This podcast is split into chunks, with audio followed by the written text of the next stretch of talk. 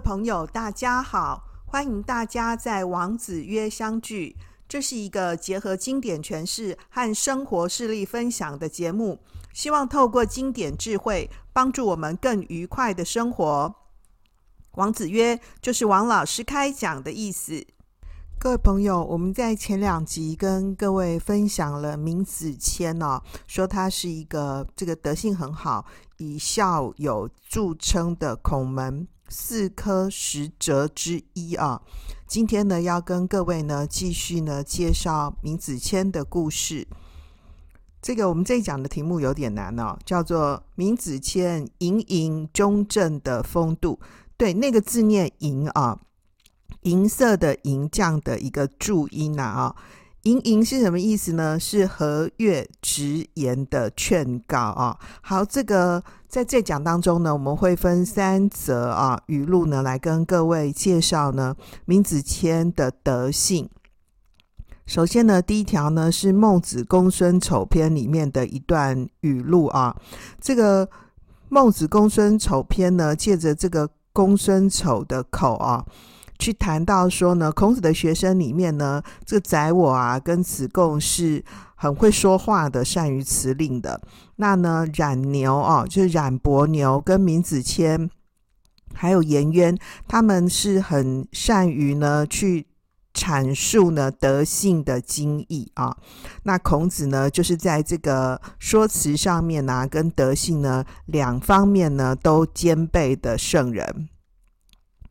那后来呢，这个呃中间有一段话呢，因为稍微长哦，我们就不再录入了啊。这个公孙丑呢，继续提到说啊，过去啊，我曾经听说过呢，这孔子的学生里面呢，子夏啊、子游啊、子张啊，都学到了孔子才能的其中的一个方面。然后呢，冉伯牛啊、闵子骞呐、啊、颜渊呐，这个则学到了孔子才能的各个方面，就是但是呢，没像孔子呢那样博大精深。那原文是写说呢，这个冉伯牛啊、闵子骞、颜渊都具体而为啊，就学到孔子的这个各个方面，但是没有办法呢，就是像孔子那样子很博大精深啊。其实，在原文里面呢，这公孙丑还有继续问孟子说：“那老师啊，请问说呢，在这个圣人拥有圣人之一体啊，就是圣人的一个部分，跟呢这个具体而为之间呢、该如何选择？就要不然我学到呢圣人就孔子的一端，要不然的话呢，我就是各个方面我都学到了，可是又学得不够深。那你觉得两个应该怎么选呢？”在这段语录的最后呢，孟子说呢，啊，算了，就暂且不要再说这个问题吧。啊，其实呢，这个公孙丑跟孟子的对谈这一段话呢，原文其实非常长的啊。前面还有问这个公孙丑呢，问孟子养气的问题。不过因为孟子的这个篇章啊，基本上都蛮长的，而且这个很不容易呢，在这个很简短的。篇幅里面呢，说清楚啊，那这个 anyway 呢，我们在这里呢就看到说，孟子对于公孙丑呢提问的，对于孔子的学生呢方方面面的看待呢，这个公孙丑呢问孟子说，那我们应该要怎么选？孟子就没有回答了啊。其实孟子没有回答呢，其实还蛮帅气的。孟子其实有个潜台词是说，哎，卖萌加贼啦。就是你能够学到那种学到圣人一体的也很好，学到具体而为的也很好，哈，行卖萌加贼，好不好？所以孟子就没再回答他了啊。话说回来呢，这个里面提到的这些人啊，呃，很会说话的，像是呢宰我啊、子贡，我们在王子约的前面许多讲里面呢，都介绍过这两位学生啊。很善于言辞，或者是呢，我们今天要跟大家分享的这个闵子骞是道德很好的啊。那呢，我们过去也谈到呢，这个颜渊是道德很好的啊。像这样子的一个学生呢，其实或者是说这个原文里面提到的子夏、子游、子张啊，哦，这些我们还来不及跟各位介绍啊。像这些呢，孔子的学生们。其实都是具有圣人的才能啊，只是呢，有的不够通达全面，有的不够博大精深。这当然是用一百分的观点呢来去要求的嘛哦。事实上呢，这个。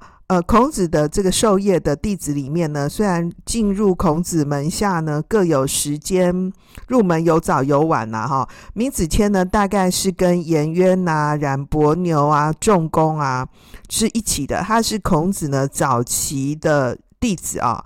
那呢，在他追随孔子的那一段日子呢，其实很多次的得到。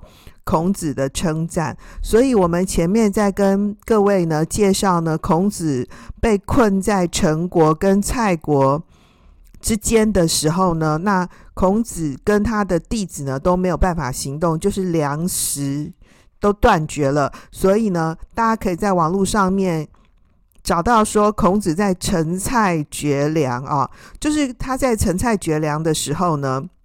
闵子天呢，当时也在孔子的身边，所以后来孔子回顾这段往事的时候，就很感慨的说：“以前呐、跟他一起在陈蔡呢共患难的学生，现在都不在门下了。”所以呢，孔子就自己谈到说：“啊，在德性方面杰出的，像是有颜渊呐、闵子骞呐、冉伯牛啊、仲弓啊；言语上面呢，有这个宰我子贡。”在政事方面啊，政治方面杰出的有冉有啊、子路；在文学方面呢，杰出的有子游、子夏啊。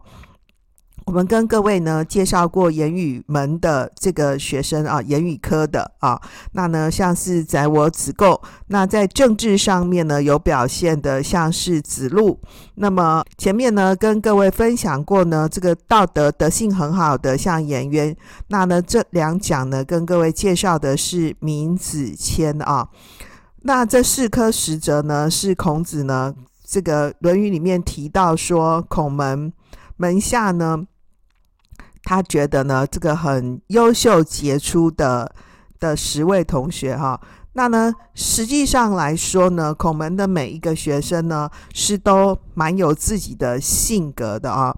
在《论语》的先进篇呢，也有一段呢评论弟子们的文字啊，就是我们这一篇呢这一讲的这个篇名啊的出处。《论语先进篇》里面提到说，这个闵子骞呢，侍立在孔子的身边啊，表现出呢隐隐儒的样子啊，就是一派呢和悦而温顺的样子。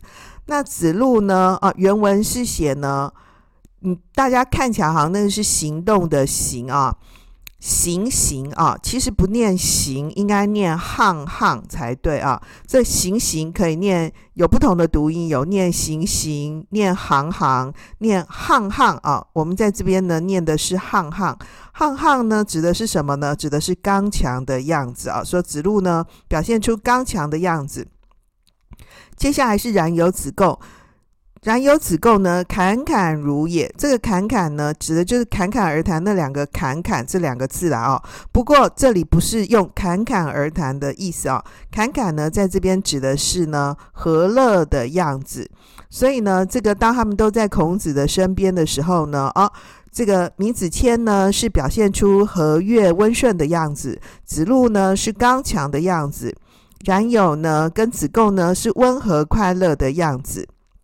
孔子呢，跟学生们在一起啊，就看了，感到非常高兴啊，因为他觉得说他的这些学生呢各有特长嘛，又很高兴，就很高兴啊。但是呢，后来孔子又多说了一句话，他说。若有也，不得其死然。就是他很担心说子路啊，怕这个子路呢不会有好的结果，所以他就自己碎碎念说啊，像仲由这样呢，只怕不得好死。我们在讲仲由的时候，子路的时候呢，提过这段话，但我没解释前半段哦。这里呢是先进篇呢去谈呢，孔子谈呢他的学生啊。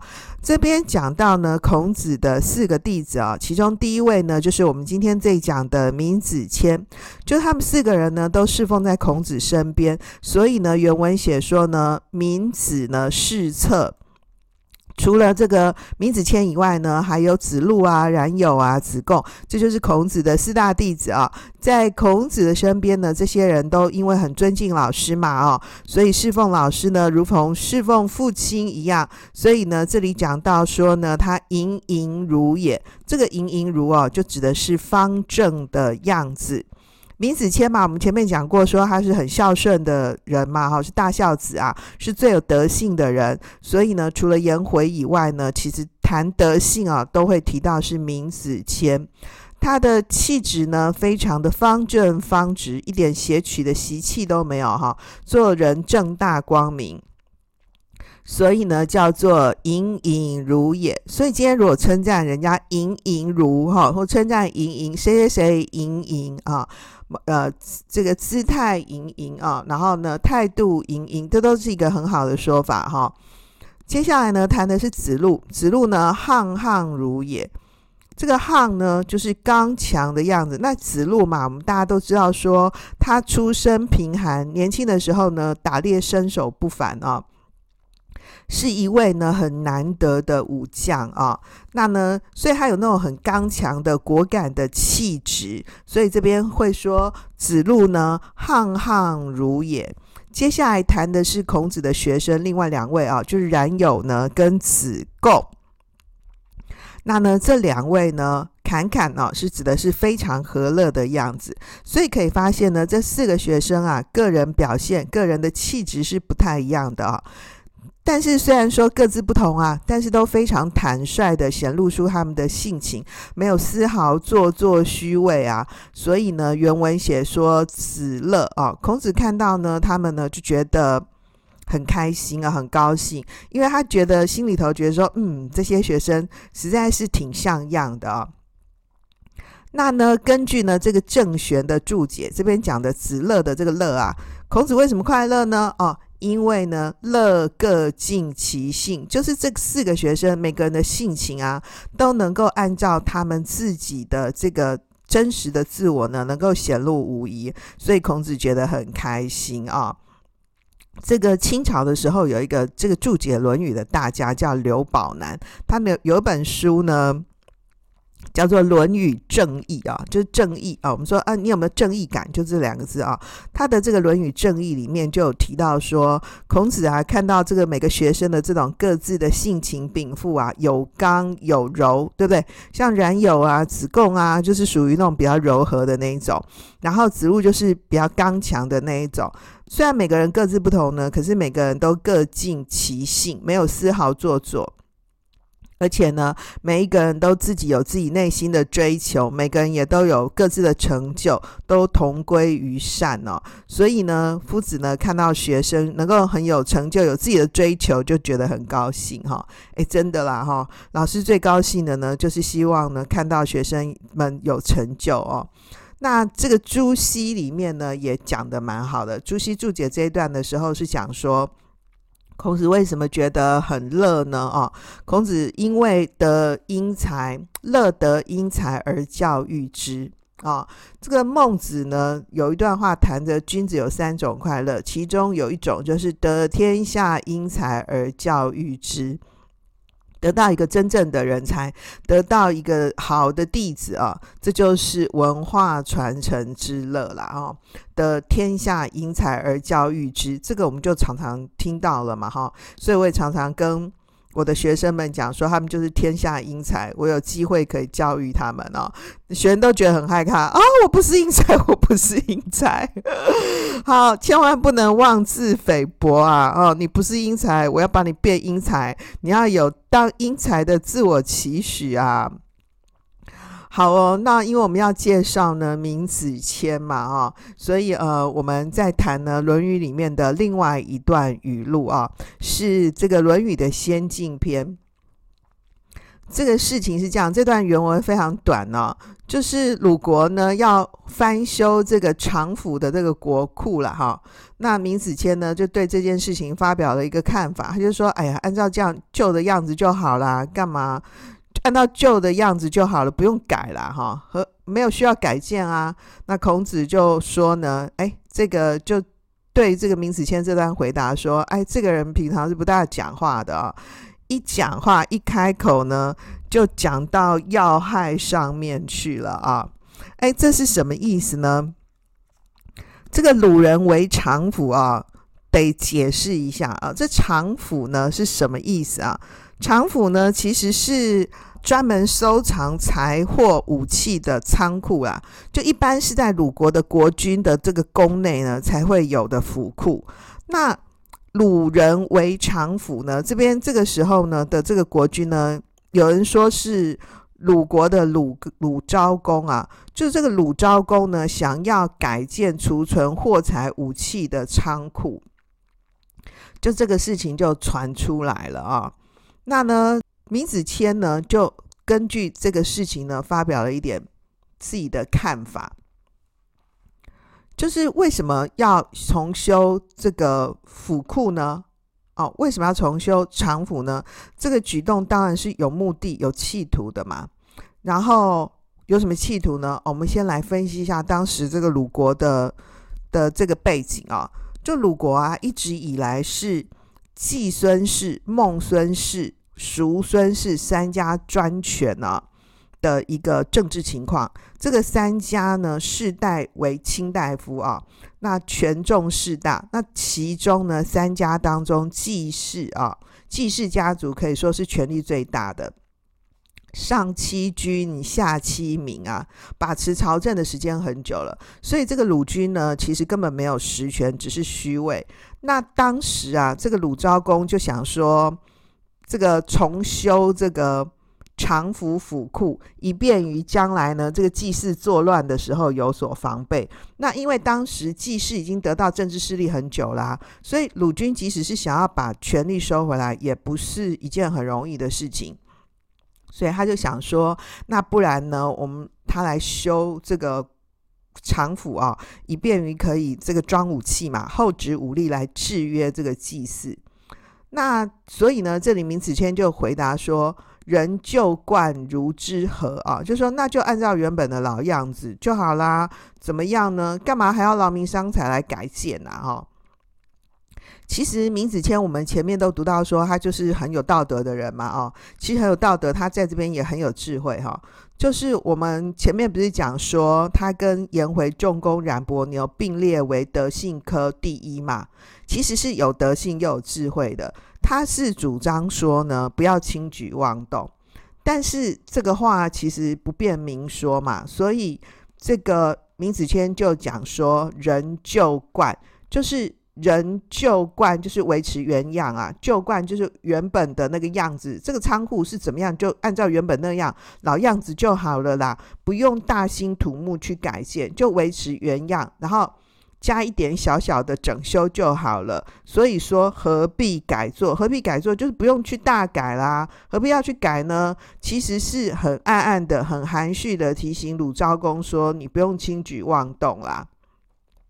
这个鲁人呐、啊，要为常府的鲁人呢，就是我们在这边解释成鲁昭公啊，也有人说是鲁昭公的弟弟鲁定公，或者是鲁哀公，因为当时啊，鲁昭公曾经讨伐过季氏，结果后来这个讨伐行动不成，反而被这个季氏呢看破哦、啊，被逐出鲁国，这个鲁军没没办法逃到齐国，后来在齐国逃亡，最后是死在齐国的啊。结果这个鲁昭公举事不成啊，哦，反而让鲁国的这个三家氏啊更加的目无鲁君啊。所以为什么闵子骞会说人就管就好了，不用修，不用太动它？原因就是因为其实你如果权衡局势的话，其实你鲁君的所有作为啊，一举一动都被这个三家监视嘛。如果你现在要轻举妄动，一定会重蹈当时鲁昭公的覆辙。不但是说举事不成，而且会让局势更加的窘迫。所以闵子骞在这里就是建议说，不要修，不要轻举妄动，维持现状就好了。那这句话呢，其实基本上就是说，一方面其实保护了鲁军，第二个呢，让整个鲁国呢免于灾祸。所以孔子呢，听完这个闵子骞的话之后，就赞叹闵子骞说：“夫人不言，言必有重。”称赞说闵子骞啊，这个人呐、啊，不讲话就算了，一旦讲话呢，就很中肯、合理、合乎中道，而且讲这个话啊，很有利于国家跟人民。所以孔子称赞他很契合时宜，就这意思。其实孔子呢，去称赞闵子骞也是有一个为什么的。实际上说，就是孔子也认为说，诶，他跟这个闵子骞的意见是一样的，可是他不好意思直接去讲自己的国君嘛，所以就通过呢弟子啊学生的口呢来启发这个鲁公啊，劝谏呢鲁公的意思啊，哈、就是说那三家已经这个做大啦，对不对？哈，其实就把持朝政啦。这种政治上面的一个情况，这个鲁君一定是觉得很烦恼的。那怎么改善局势呢？是不是一定要用武力才能够改善呢？哦，显然呢是不一定的嘛，就要先看看问题的根源在哪里。像这种问题的根源呢、啊，对鲁国来说，其实是鲁国很久以来都没有提倡礼仪了，所以从上到下都不讲理，国君自己也不讲理，大夫也不讲理。礼貌的礼啊，这个人民百姓呢也不懂礼，不知道呢什么是正确的，什么是不正确的，往往就把这个现实上面的政治的定局当作是正确的。好，但各位知道呢，那样一个封建的时代里面呢，这个先是鲁君，接下来才是诸侯嘛。对不对啊？可是大家都已经这个见位见礼都已经习惯了，所以这才是一个最大的问题啊！所以站在儒家的角度来看呢，要改善的方法呢，一定要通过教育，让大家明辨是非，知道说什么是正确的，这样民心就会归到一个正的方向来，要改善就比较容易。所以鲁君，你最重要是要得民心，得民心者得天下。要怎么样得民心啊？首先一定要自己先行事合理，要处处守礼，要以道德做行为标准，这样才能够得民心啊。有了德性呢，自然就有人心来趋向，对不对？然后你的势力、你的资源慢慢才会丰富啊。所以从这里我们可以看到说呢，其实鲁君啊，作为一个领导人，要收回这个三家的权是最重要的重点，不是靠武力，而是靠德性，要收复民心啊。首先要先以礼修身，克己复礼，然后才能够呢让民心归向。接下来呢，这个自己先做到以后呢，谈教育，要治国平天下嘛，所以要先以修身为本，以教学为先。可是鲁哀公自己就没做到啊。所以这里面呢、啊，闵子骞就劝这个鲁国的国君说：“鲁人为常府啊，就是劝谏他说不要轻举妄动。意思是说，你其实可以应该找一个其他改善的方法，不要用武力啦。你其实靠武力啊，反而会把局势弄得更糟。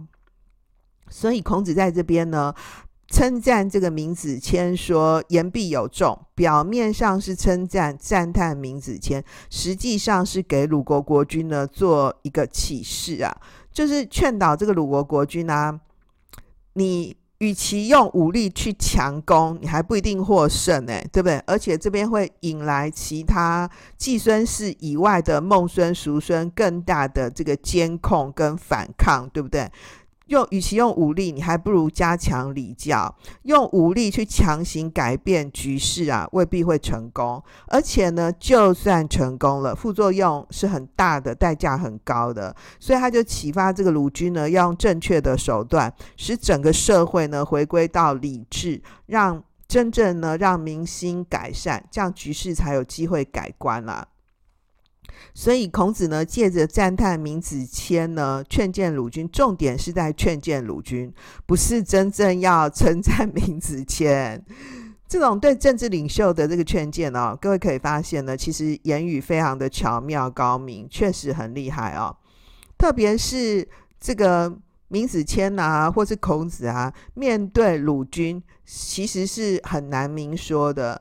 如果你这样说破了，好像就你比较聪明，你比较优秀，比较有智慧，对不对？其实这个国君未必是接受得了的，所以你要拐个弯呐、来给他提醒。那所以讲这样的话，其实不得不让人佩服啊，有很高的智慧啊。